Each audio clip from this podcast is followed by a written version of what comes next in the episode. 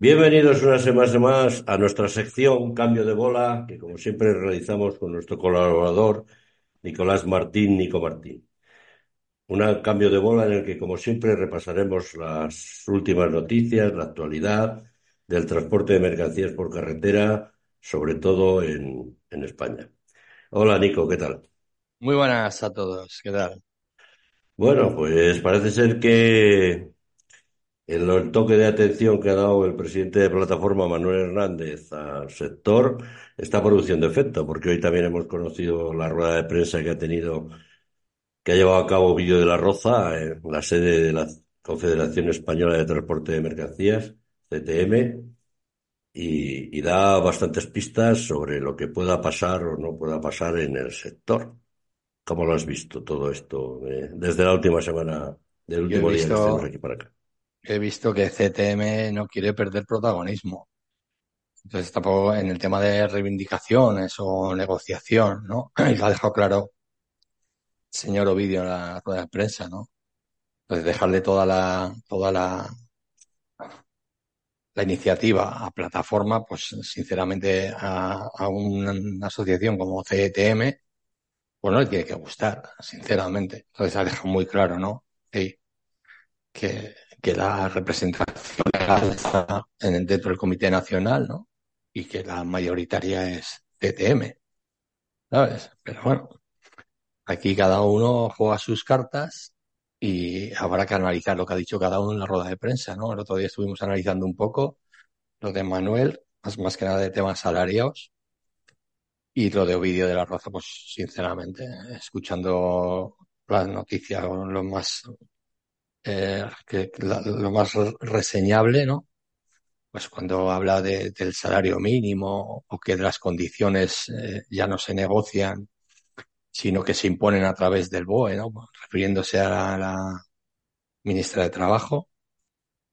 Pues bueno, a mí me, me siguen surgiendo muchas dudas, ¿no? O sea, dudas de cuál es su capacidad para analizar la situación que está viviendo el transporte, porque ellos dentro de sus empresas pues verán si están creciendo, si están mejorando resultados, si como él dice eh, el mercado está en, caída y, y, la demanda ha bajado mucho, eh, pues vale, pueden analizar, pero en lo que se refiere a lo social, a los trabajadores, pues que me explica a mí si está en contra de la subida del salario mínimo interprofesional, si entiende eh, que un conductor profesional, ¿no? Con, con, con, la cualificación que tiene, ¿no? A, pesar de que se, se, trate de que es un camionero, ¿no? En tono despectivo algunas veces, pero como categoría profesional, pues sería un oficial de primera, ¿no?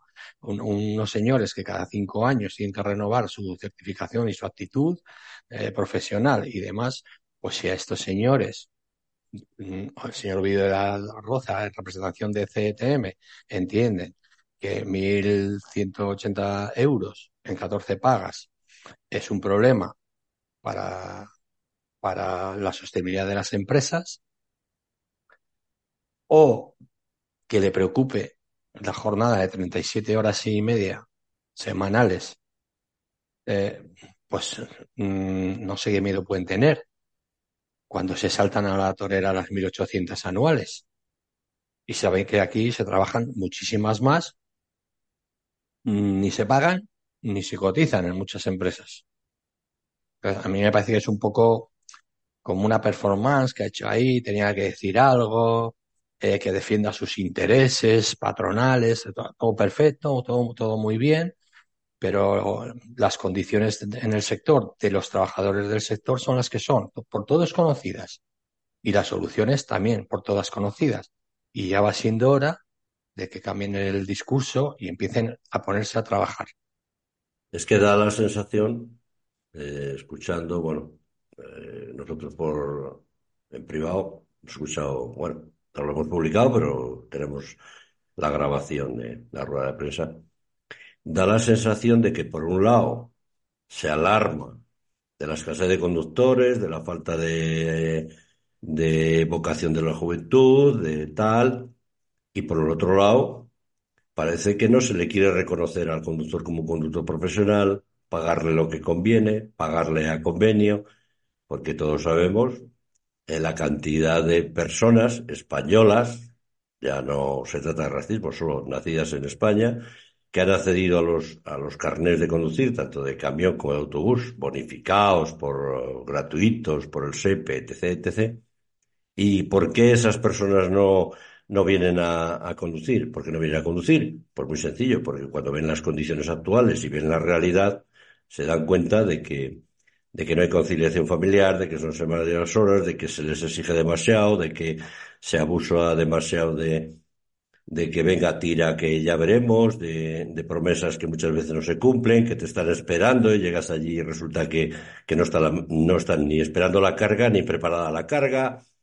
Y todo eso conlleva un estrés y una desconfianza que hace que la gente, cuando esos mismos conductores llegan a sus casas y cuentan su vida, o, o, jóvenes que suben al camión y ven esa realidad, dicen esto no es como me lo pintaban.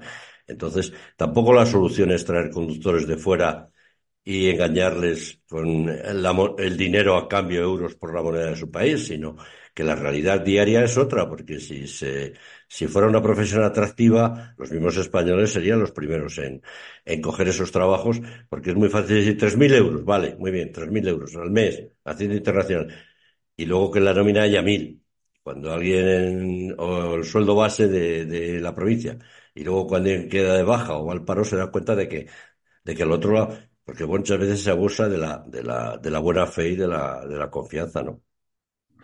Bueno, es que eh, ahora mismo obviar eh, el pensamiento de la juventud, de su forma de ver la vida. ¿vale? Que es muy diferente a, a los de nuestra generación. A nuestra, a nuestra generación. ¿vale? Y ahora lo voy a encadenar y ya verás. Eh, los jóvenes hacen planes porque tienen una vida. Todos tenemos una vida, ¿eh? pero los jóvenes hoy hacen planes, quieren quedar con sus amigos, quieren hacer actividades y el sector del transporte, eh, tal como lo conocíamos hasta ahora o hasta hace algunos años, era un sector donde te perdías muchas, muchas, ¿vale? Eh, eh, pues reuniones familiares, eh, eh, no podías hacer quedar con los amigos pues para pasar un fin de semana, eh, eh, o iba tu pareja, o hay muchos casos de divorcio en este, en este oficio, eh, por alejamiento de, de, del hogar familiar. Todo esto que se ha ido a través de los años, pues hace que los jóvenes de ahora no vean atractiva esta profesión.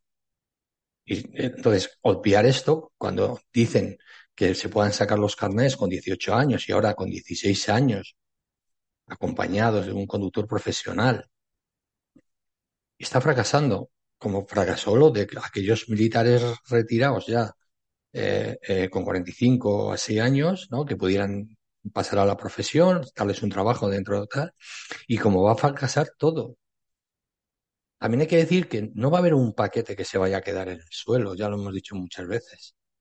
Pero ahora, ahora viene, ahora viene una de las cuestiones que, que yo también veo fundamentales. Aquí están hablando de, de que eh, eh, la ministra de Trabajo, que está utilizando el BOE para poner condiciones, la subida del salario mínimo. Es que estamos hablando del salario mínimo. Es que hay que, hay que recordar que hasta hace bien poco, muchos de los convenios de, de las provincias en España, algunos no llegaban a mil euros. ¿Vale?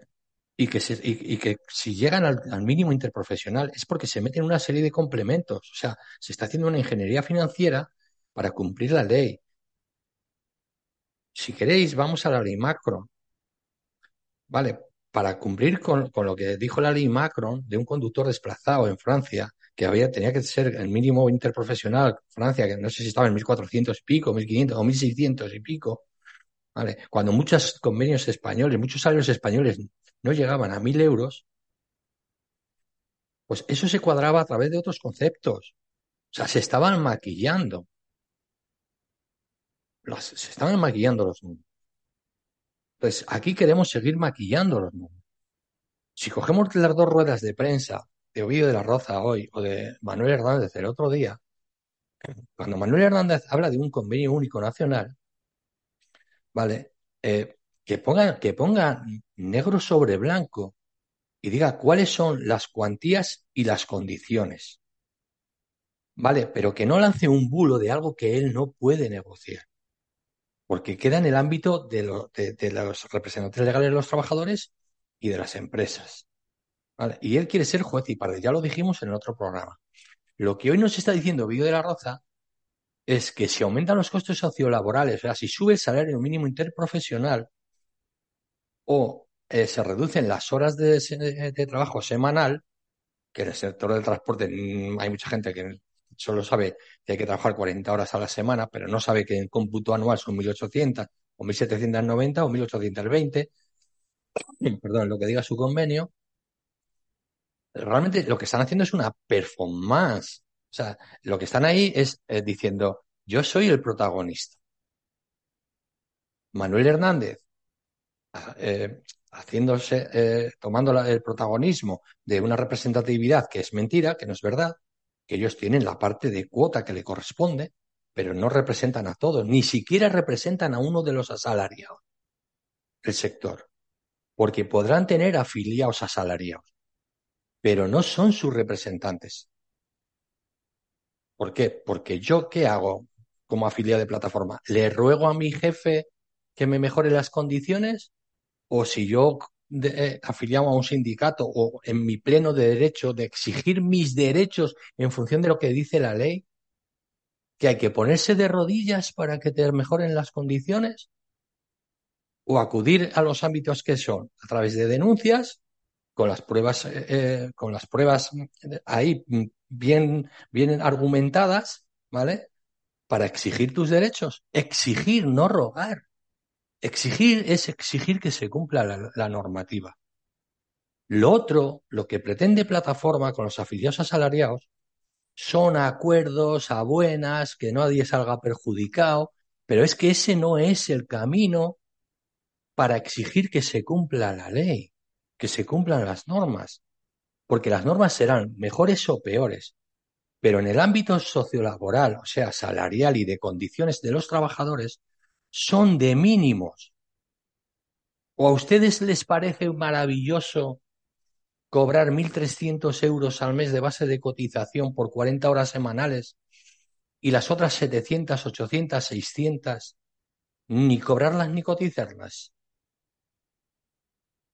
O sea, si a un trabajador que le suben el, el salario mínimo interprofesional, que al final eh, no son un millón y pico, dos millones de personas a las que les puede influir este tema, por ser contrario eh, a las ideas de un gobierno, o sea, está diciendo que va a perjudicar a las empresas, pues yo creo que en este periodo anterior eh, se ha subido importantemente, aun siendo una cuantía baja en porcentaje, ha sido importante la subida y no ha creado ningún problema ni hay más paro. Yo lo que sí que digo es, las condiciones laborales establecidas en los convenios son de mínimos. Y hoy un conductor profesional montado en un camión eh, asalariado, eh, con la categoría profesional que tiene, yo creo que lo que ha dicho hoy Ovidio de la Roza debería reflexionar y decir, en nuestra incapacidad para solucionar el problema de la necesidad de conductores, ¿vale? Las empresas de este Comité Nacional o CETM eh, estamos intentando en acuerdos con todas las partes para mejorar sustancialmente las condiciones generales de los conductores y así de esta manera, con la ayuda eh, de, de las instituciones, con la ayuda de los cargadores, con la ayuda de los sindicatos, con la ayuda de las empresas, hacer este, esta profesión más atractiva. Y vamos y a poner rentable todo, para las empresas. y rentable para las empresas. Y vamos a poner todo nuestro esfuerzo en esto. No, lo que nos ha dicho es no, el salario mínimo interprofesional es un problema y la reducción de la jornada es un problema. Y entonces esto me trae a colección, y perdona que me alargue, a un vídeo que ha hecho esta semana Manuel Hernández sobre el año 97. Hombre, si quiere, Ahí quería llegar 97. yo. Pues vamos a llegar. Ahí quería llegar yo porque es muy fácil decir. En el año 97 yo como conductor ganaba 450.000 pesetas, hemos pedido poder adquisitivo, tal, tal, tal. Bien, Todo eso está muy bien, pero no se dice, porque hay que decirlo todo, lo bueno y también lo malo. En qué condiciones conducían esos conductores, porque todos hemos visto comentarios en redes sociales de quien dice, yo es que ganaba 500.000 pesetas, pero hacía 25.000 kilómetros. ¿Cómo se hacían esos kilómetros? ¿Cómo se trucaba y se trampeaba que solo valían los discos en España y en Francia ya no valían?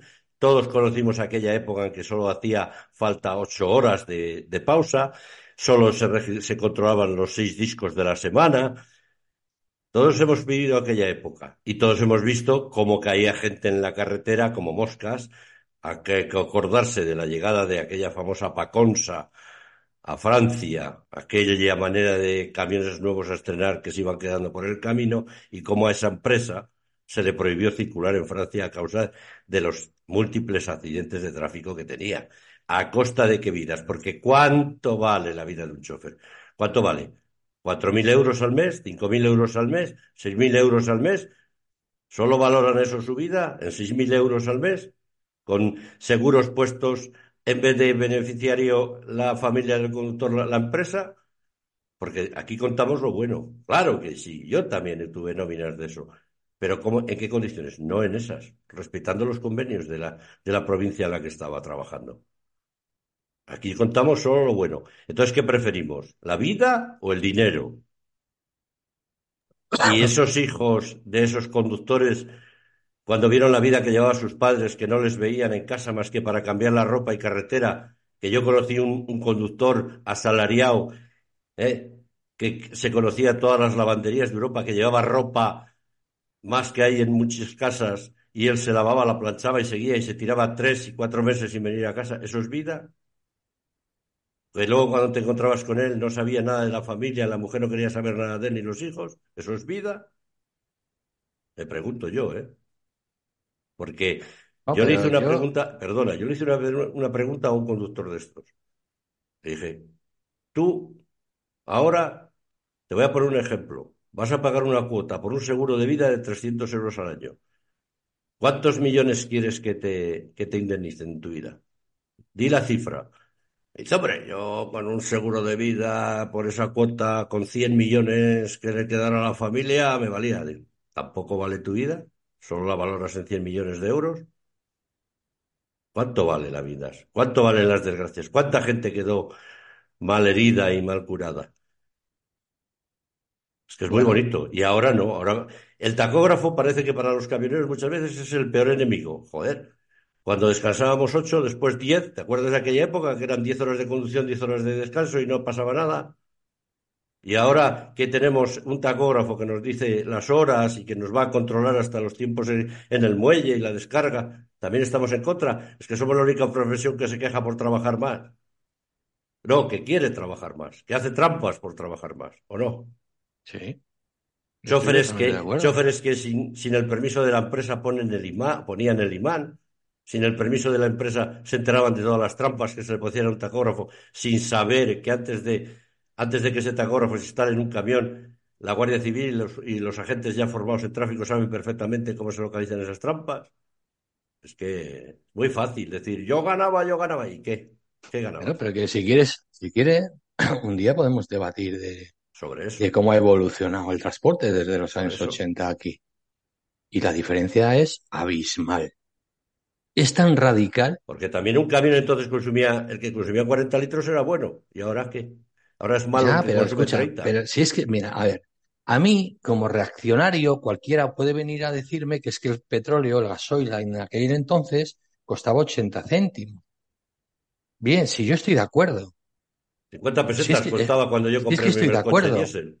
pero si queréis analizamos el vídeo el otro día de Manuel, que siempre que hace vídeos se refiere a los conductores asalariados, yo no sé con qué ánimo, hombre, yo supongo en mi opinión y, y quizás esté equivocado, con el ánimo de, de- de captar eh, afiliados.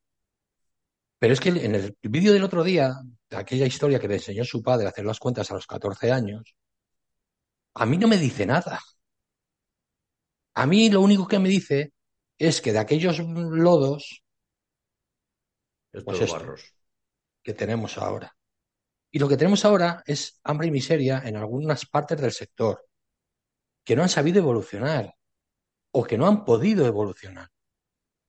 Pero podemos debatir sobre los Lo que es triste es que yo- haya. pero es que yo no voy a entrar, perdona, yo no voy a lo entrar que es triste a es que en las redes sociales haya quien tiene- pidiendo convenio, convenio, convenio y, desconecta su propio convenio y no sepa interpretar su propia nómina. Eso es triste. Hombre, es que ahora hay mucho adalid y salvapatrias del transporte en las redes sociales. Yo no voy a entrar a debatir si los consumos de los camiones, porque eso es un- un- una variable, ¿vale? Que no es, que no es un fijo o tal. Pero si entramos en los costes fijos que decía Manuel, que es que las cotizaciones sociales. Oye, Manuel, pues me tengo que volver a dirigir personalmente a ti. Porque en, en capacidad salarial hemos, hemos perdido en 15 años, y tú estabas hablando de 25, en 15 años hemos perdido un 30%. No es que hemos dejado de ganar, es que lo hemos perdido. Pero eso estamos hablando de lo que dice la nómina legalmente, de lo cotizado. Porque si yo estoy perdiendo un 30% sobre 1.500 son 450 euros. Pero la parte, la parte cotizable también se ha perdido. Se siguen sin pagar horas extras y se siguen metiendo muchas.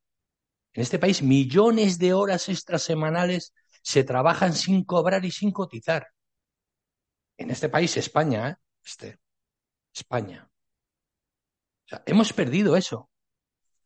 Y vosotros, en todo este periodo, vosotros, empresas y pequeñas empresas y autónomos, no habéis sido capaces de darle la vuelta, sino que os habéis aprovechado de la sumisión del trabajador y de no contar los salarios como un coste a, meter en factura al cliente. Por ejemplo, cuando en 2008 se hizo un paro patronal y se consiguió eh, que las tarifas estuvieran unidas al precio del combustible, lo que se llama la indexación, si sube el combustible, suben las tarifas, y si baja el combustible, bajan las tarifas. Solo esto se unió al precio del combustible. Nunca tuvisteis en cuenta, ¿vale? Eh, como ya los costes financieros, perdón, ¿eh? como los costes financieros, leasing y demás estaban bajando, había dinero circulante, había mucho crédito, pues os animasteis a crecer sin control, sin control. Y nunca tuvisteis en cuenta los salarios. Pero llegó la reforma del señor Mariano Rajoy, que fue demoledora para los trabajadores, y no os acordasteis que las familias tienen que comer, las de vuestros trabajadores. ¿A eso es que decís que las empresas son familias? No os acordasteis de que esas familias tenían que comer y tenían que crecer económicamente para poderse desarrollar dignamente, ¿vale? Y poder acceder a una vivienda digna, a tener un coche si quieren, y por lo menos un periodo de vacaciones. ¿Vale? Hay pocas empresas que obligan a sus trabajadores a tener los 30 días de vacaciones mínimo, de vacaciones. La mayoría 15 te pago y 15 disfrutas. Correcto. Y no lo tenéis en cuenta. Y ahora llegamos aquí y solo vemos que lloráis y lloráis y lloráis por las redes sociales y allá donde se abren una puerta y una ventana y estáis llorando. Y nunca habéis puesto sobre la mesa el sufrimiento de las familias trabajadoras del sector. Porque os quejáis de que el Estado, el, no el Estado, los gobiernos os tienen abandonados. Pero no habéis tenido en cuenta el sacrificio, solo hables del sacrificio vuestro que tenéis, de que no cubrís los costes. Pero cuando dejáis de pagar a un conductor y vienen a desahuciar a una familia, ¿no os acordáis que si estuvo con vosotros cinco años, hizo por lo menos siete años y medio de vida laboral, que entregó su vida a por vuestra empresa. Y lo único que estáis haciendo es utilizar a los conductores asalariados para vuestro beneficio. Sí, como arma arrojadiza. Y como arma arrojadiza. Y es lamentable, es lamentable que se haya llegado a esta situación. Lo que pasa es que no como se... yo sé, y aquí conocemos, y yo conozco de buena mano empresas que cumplen con los convenios y no quiero meter a todos en el saco. Y no tienen falta de conductores. No tienen falta de conductores, pero os voy a decir una cosa. La gran mayoría de los conductores asalariados en este país unos 227.000. Trabajan para pymes. Una pyme puede ser una empresa con 200 camiones. No os equivoquéis, ¿eh? Una pyme no es una empresa con cinco camiones. Eso es una micro pyme o pequeña empresa. Bueno, la mayoría de los conductores asalariados de este país trabajan en ese tipo de empresas. Y en ese tipo de empresas es donde eh, se nota más esa diferencia, porque hay tarifas planas, hagas lo que hagas, eh, hay una disposición total y absoluta semanalmente, ¿vale? No se cumplen las compensaciones de los descansos reducidos semanales. Se incumple mayoritariamente cualquier tipo de normativa, ya sea de tiempos de conducción y descanso. Y muchas, y muchas empresas de esas micropymes que obligan a los conductores el fin de semana libre a ir a lavar, a engrasar, ¿eh? que no es su trabajo, ¿eh? eso debería que decir. Vale. Todavía no hemos atacado el problema de la vigilancia del vehículo. ¿Vale? Porque tú estás durmiendo en una gasolina. estamos hablando de conductores asalariados. ¿eh? Un señor que su descanso no es al 100% descanso, porque está con un ojo abierto, porque existe mucha inseguridad. Por no pagar un, un, un problema que es verdad que hay que exigir a las autoridades que se arregle lo de la seguridad de estos trabajadores. Pero vosotros os negáis en rotundo a meter esos camiones en los parkings eh, de seguridad. Os negáis en, en, rotundo a que las carreteras eh, puedan tener mejor firme y ser mucho más seguras. Obligándoles a circular por nacionales en lugar de autopistas, en España y fuera de España. Y de verdad, ¿esto es un ataque a las empresas? Sí, porque de las empresas nace la solución.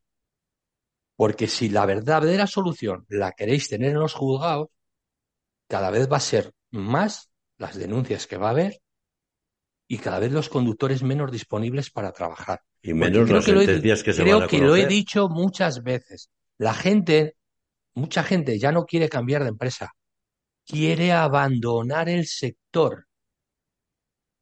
Quiere abandonar el sector.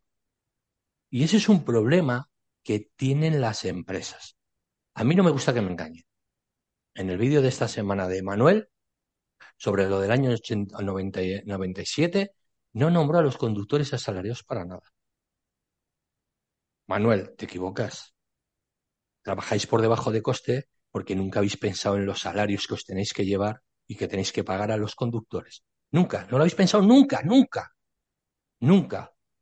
Porque nosotros y yo, el primero, eh, como autónomo, lo que quería era ingresar lo más posible. ¿Vale? Y como era muy joven, pues cotizar lo menos posible. ¿vale? Y luego ya plantearme más adelante. ¿Y qué hacíamos? Meter no mil horas, trabajar todas las horas, tirar los discos por la ventana, incumplir, aprovechar la normativa por encima de la legalidad. Siempre y en todo momento, independientemente de qué normativa tuviéramos, la 38, la 80 y tal, la que sea, sale la 561, iba a ser una ruina para las empresas porque eso iba a ser que los conductores no podían volver a casa. No vuelven a casa porque vuestra obligación es organizar el trabajo de los conductores. Marcado por ley, ¿eh? que esto no es una ley que no esté escrita. ¿Vale? Cuando entra el paquete de movilidad, que es la mayor engaño hacia los conductores profesionales que ha habido últimamente, el paquete de movilidad, ¿eh? Era una ruina. Iba a ser una ruina resulta que la mayoría de las empresas siguen estando ahí. Caen pequeñas, alguna grande y alguna que va a caer, ¿eh? Estas que han crecido como un cohete, que va a caer porque no hay liquidez. Hay mucha gente que no tiene dinero con tanta Sí, porque la financiación subió de un 1 a un 8%, ¿eh? Vale, pues algunas van a caer. Alguna, alguna va a caer. Y va a caer porque lo que no se puede crecer es bajando precios. ¿Vale? Y arrasando. Y, explotando a los trabajadores. Porque los trabajadores tienen necesidades, pero no son tontos. Y muchos de los asalariados que tenéis subidos en vuestros camiones tienen mucho más conocimiento, mucha más formación y mucha más educación que la que tienen los propios empresarios. Y no os queréis dar cuenta. como las administraciones viven en un mundo irreal, no con, no las inquietudes que tienen ahora la gente. La administración siempre ha estado ajena a la realidad, gobierne quien gobierne. Pues Bajarse a la realidad es... normalmente, y siempre lo hemos dicho, y perdona que te interrumpa, el transporte, el transporte, y en esto también la inspección de trabajo, necesita y cada vez que nombren a alguien con un cargo de responsabilidad que tenga poder ejecutivo, debería de tirarse un año en un camión. Un año, pero no de viaje, conduciendo. No hace falta, Julio. sí, para que conocieran la realidad. Que no, yo no, quiero Que mi, yo no quiero que mi No rodearse de asesores no, Julio, y burócratas llenos de teoría. No, que no te equivoques. Cada uno tiene que estar en su puesto. Pero saber la realidad, no la que le cuenten asesores y la realidad, la realidad se coge en la normativa y se lee y se hace cumplir. Esa es la realidad. Yo no quiero que mi jefe conduzca un camión, Julio. Vamos a ser ahora realistas, Nico. Todos sabemos, y lo hemos hablando desde hace años, que si el transporte es la cruda realidad. Si al transporte se le metiera mano en dinero negro, en irresponsabilidades, en incumplimientos y demás, la, seguridad social no salía gratis a todos los españoles, ¿o no? Pues ya lo dijo Basilio en un vídeo, ¿no? Que le prestaríamos, no, no, dinero a Alemania. No hace falta que lo diga Basilio. Ya antes de que, que Basilio estuviera en las redes sociales, ya lo sabíamos todos. ¿O no? ¿Por qué no se hace? Ah, ¿qué intereses hay? Ah, claro, es que escúchame, es todo una, yo, no, a ver, es quiero todo que el ministro se suba la gran patronal cuando le tocan le dicen, eh, eh, que te lleno la calle de camiones, que te lleno las carreteras. Entonces, eh, cualquier gobierno para atrás. Vamos a hablar. Hombre, pues saben, saben de, lo, de lo importante que es el sector. Ya, pero es que es un sector que precisamente en España casi prácticamente más del 91-92% del transporte que se hace depende del transporte por carretera. Si el transporte se para, el país se para. Pero cualquier país, ¿eh? España, Estados Unidos. Porque, mira, a mí me dijo una vez un periodista francés, en general, que no entendía muchas veces el transporte en España, porque cuando el transporte francés estornudaba, al primer ministro le entraba la gripe. Le entraba la gripe en el sentido que rápidamente llamaba a las asociaciones a reunirse y perdía, perdía el tiempo. Bueno, pero igual es que en Francia hay más conciencia social. A lo mejor. Hay más conciencia de clase. Y todos conocemos la frase esa de que si el camión para, América se para o Estados Unidos se para. Bueno, pues que es que cada uno, pues por eso mismo yo te digo, ¿Por qué? yo no quiero al señor ministro montar un camión, tampoco quiero a mi jefe, ni al contable de la empresa. Pero no, estamos hablando de montar en el camión, estamos de conocer la cruda realidad de la que estamos la hablando. La cruda realidad se la estamos mostrando todos los días, bueno, Julio. Pero, para se la estamos mostrando todos los días. Pero escucha, pero no, no, es que nos maltratan en los muelles de carga. No, esa no, ¿eh? Nos dejamos es que, es que nos hacen estar no sé cuántas horas. No, no. La cruda realidad se contrasta con lo que uno percibe y uno trabaja, ¿vale? Y uno cotiza. Y la empresa para la que trabaja. ¿Entiendes? Y cuando se vea cuando se vea. Perdona, cuando, no, cuando, perdón, cuando se quiera ver, cuando se quiera ver. Perdona, si, la empresa para la que, si la empresa para la que trabajas, cuando le suena el teléfono y dice, mi chofer está durmiendo y cuando acabe el descanso reglamentario que tiene que hacer, arrancará y la mercancía te va a llegar. Y se hace respetar. A esa empresa la respetan. Y si da buen servicio, quieren a esa empresa, no a la que tira, tira, tira, tira y llega la mercancía como llega. ¿eh? Bien, vale. El conductor tiene que estar montado en el volante del camión y, hacer, su, trabajo.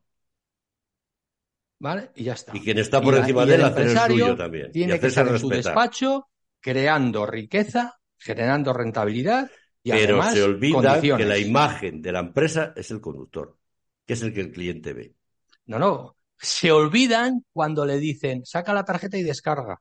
Ahí. Se olvidan cuando dice, tira que la multa la pago yo. Ahí. Se olvidan cuando dicen, hombre, si te duermes te pellizcan los huevos. Claro. Y si pasa algo, la responsabilidad es tuya, que hay que. y cuando ha pasado algo, Julio, porque ha pasado. Y ha pasado, y desgraciadamente muchas Le han enchironado al conductor. Muchas veces. Y la empresa se ha llevado andanas. Muchas veces. Es como cuando juzgamos a jefe de tráfico. Lo vi yo no todos son ¿eh? iguales. Eso lo ¿eh? vi yo personalmente de, de viva voz en un sitio determinado, un accidente por romper el disco, por ponerle imán y llegar el chofer y decirle, mira, a la Guardia Civil delante yo, este señor ha afirmado que cumple la ley. Lo que ha hecho no es problema mío, ¿eh? Y eran del chofer que le veías todos, cada dos días en el bar con el, con el jefe tomándose cervezas. Eso lo vi yo con mis ojos, ¿eh? Que sucedió a las 7 de la mañana a la puerta de una fábrica muy conocida. Bueno, pues sea como sea, volvemos al vídeo de Manuel. ¿ves, Manuel, cómo habéis tirado los precios a base de explotar a los trabajadores y de vuestra incapacidad para darle la vuelta al problema que lleváis arrastrando sí. 30 años? Yo conozco uno que tiene cinco camiones y es muy amigo de otro que le da viajes y yo he oído como le decía, dame este viaje y a fulanito por dárselo con que le, quitem- le quitamos 300 euros. Y eran íntimos amigos. Y, se- y le estaban quitando del viaje primero al- a él que iba ya de, de segunda mano, le esta- y eran íntimos amigos, le estaban quitando 300 euros. Y no hay amigos. Joder, En el sector este no hay joder, amigos, ni compañeros. que todo hay que Aquí no hay amigos. ya. Aquí hay competencia a nivel Eh, empresarial. Como lobos unos entre otros. ¿Vale? Y lo que ha hecho, lo que ha hecho hoy en la rueda de prensa Ovidio de la Roza es marear la perdiz, una performance, un querer ser protagonista, porque CETM tiene que ser protagonista. Pero mira, pero mira muchas veces la atención que le dan a uno y lo que dan a los otros. Mira la foto, los micrófonos que tiene delante, Ovidio de la Roza, la capacidad de movilización y de convocatoria que tiene. Porque la mira la de Manuel Hernández, que solo había un micrófono de Europa. pero la representatividad es la que es. Por eso Ah, digo que, que ah, cuando uno, ah. cuando uno para sí mismo se arroga una representatividad que no tiene, está mintiendo. Claro. Vale, en el sector del transporte, la mayoría la tiene CTM, porque son empresas con, cier- con cierta dimensión. Pero ojo, dentro de CTM está Conetrans, ¿eh? Claro. que es la mayor asociación de autónomos y pequeñas Que empresas. mucha gente de estos Por que encima hablan, de Fenadismer. de estos que hablan en las redes sociales, habría que decirles un día una pregunta. A ver, explícame la tarta, porque es una tarta, si tú la ves abierta, del CNTC, porque hay muchas cosas. Hay viajeros, carretera, etc, etc, etc. Pero luego está dividido en, en secciones. Vale. ¿Y cómo se reparte esa tarta? Y Mercancías por luego, carretera. y luego cuando lo se conjunta, ¿quién tiene la mayoría? ¿Quién tiene la minoría? ¿Quién es Feradismer? ¿Quién es Fetransa? ¿Quién es Unitac? ¿Quién es tal? ¿Quién es este? ¿Quién es el otro? ¿Quién tiene el 2%? ¿Quién es el de viajeros? ¿Quién es el de...? Ah, ¿eh? mm. es muy fácil decir fulani, es que es muy fácil decir en las redes sociales, Manuel Pérez Carro es el presidente del CTM. Mentira, es secretario general de Froet, Murcia, una federación regional. Hay que informarse primero antes de hablar, ¿eh? El Comité Nacional tiene un El presidente tiene un presidente, por aclamación por que se llama Carmelo González Claro. Sayas. Que es el que se reúne directamente en representación de todos con el ministerio. Luego hay delegados, ¿vale? Y hay otra gente y Luego hay gente y que está en los demás. puertos, Y hay, hay está, gente que- hay Fenadismer, Luego hay quien representa a los portavehículos, hay que representar a los pasajeros, hay que representar a la pequeña empresa y a la mediana empresa en pasajeros, hay que... Oye, pues hay no es el mejor cosas. ejemplo de transparencia y democracia. Bueno, pero es un Pero sistema, quien dice eso, quien es un sistema eso, reconocido legalmente, le guste o no, Bueno, la ley quien de- que cambiar. quien denuncia la eso- Pero de momento es la que hay. quien denuncia eso. ¿A qué aspira? en su asociación, tiene un régimen caudillista, ¿Mm? el yoísmo total. Pero es que a lo mejor pues, no puede hablar, quien de, está no puede hablar de criticando- democracia. Y a lo mejor quien está criticando a ese CNTC o eso tal, lo que espera es sentarse allí en una silla y piensa que le van a hacer escuchar, ¿no? Ahí se escucha todas las voces, ¿eh? Ojalá. Pero, la- pero de momento, mientras no se cambie la ley, sabemos que hacen falta como un 6% de Pero tarjetas, unas treinta y tantas mil, ir con tarjetas y decirle a esta representación tengo y en el diciembre de 2025, que son las próximas elecciones, me presento. Ojalá se presente y tenga una silla en el Comité Nacional. Y vea lo que hay de dentro, ¿no? ¿No? Y así ya puede desde dentro estar en el meollo de la No, cuestión. es que es muy fácil decir en No aquella en el extrarradio famoso este que se está no. poniendo de moda ahora. Es que decíamos muy fácil, en aquellos que me reúno con el gobierno, que nos reunimos con el gobierno, no, te reúnes con el portavoz, en el portavoz de la Comisión de Transportes del Congreso, el Claro, señor que no César tiene que Ramos. Y es más, fíjate que lo que el mensaje que ha, que ha lanzado Vídeo de la Roza, de, hombre, está muy bien que se reúna con plataforma, pero con quien se tiene que llegar a acuerdos es con nosotros. Y él no estaba ahí en nombre del Comité Nacional, estaba en nombre de... C- Estaba CTV, pero bueno, ya sabemos quién es Ovidio de la Roza los años que Ah, lleva otra cosa que me ha parecido muy calcado a la del año 21, finales del año 21. Que si no llegamos a un acuerdo, si el- los Mm. señores del gobierno no llegan a un acuerdo con Mm. nosotros, las consecuencias pueden ser un ¿cuántas paro, veces nacio- ha- un paro nacional. Hombre, Ovidio, a ver, espera un poco, déjame. Tú que tienes Señor memoria, Ovidio, ¿cuántas veces señor Ovidio de la Roza. Señor Ovidio de la Roza, perro ladrador, poco mordedor. Y le voy a decir más, se lo voy a decir clarito, ¿vale? A Se ver, no me a lo cabe, para que no lo entienda. que le querramos venir a... Que No, que venga, vamos, que venga. a la Hombre, radio. si fuera, Que a venga, ver, que venga, que venga. si fueran a coherentes, si fueran coherentes, vendrían a... Que no somos nadie. Hombre, diario de No transporte somos sí. nadie, nada, ¿no? Diario de No soy transporte nadie no es nadie. en el transporte. Yo no soy nadie. Diario de Transporte es un medio de comunicación digital que hoy por hoy es el número uno en, en lecturas. Ya está. Esto es así. ¿Eh? Claro, vamos. Y conciso. Señor Ovidio de la Roza, usted amenaza con paros. ¿Vale? Calienta el ambiente y el brazo ejecutor es Manuel Hernández, el tonto útil. Ya está. Ustedes calentaron el, a finales del año 21, calentaron el ambiente. Los otros ya venían quemados. ¿Vale? Sale un real decreto que se, que se tenía que ejecutar, o sea, ra- ratificar en el Congreso en agosto. Y entonces, el 12 de marzo o así, ¿vale? El señor. Manuel Hernández, a través de plataforma, convoca un paro nacional de patronos y empresas.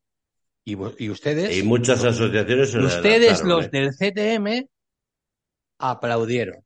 Porque esa presión les vino bien a ustedes y A solo a ustedes. Todos sabemos, no vamos a decir nombres, quien dijo el transporte en España necesita un paro, nosotros no lo podemos hacer, necesitamos un tonto que lo haga. Exactamente. Tampoco vamos a decir el nombre de la No persona. digamos nombres, pero conocemos esa frase. Pues llegó el momento. También hay que decir que el otro paro lo anunció- se anunció en una asamblea en Vista Alegre, pero ya había, por la situación, y siempre es por el gasoil, Sí, no, no por los salarios, eh, no, parar, no, no por los por los salarios, por el gasoil.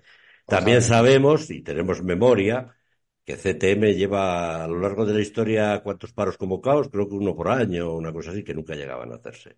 Sí, Lo que yo, a ver, tú haces una lectura, yo hago otra de, de ese audio, que lo que pide a Oscar Puente es que se reúna, que hay la ley de intermediación que está sin terminar, que hay que hablar de la reforma de pesos y dimensiones, en una palabra, que siga las negociaciones que estaban cerradas o paralizadas por el, por el adelanto electoral. Es lo que viene a decir. No, pero si es que las Y me parece, y me parece lógico, ¿eh? Como asociación, que le digan al ministro, vamos a reunirnos y vamos a hablar. Porque son cosas que quedaron ahí paradas por el pero si es, pero si es que están en su obligación, Por eso.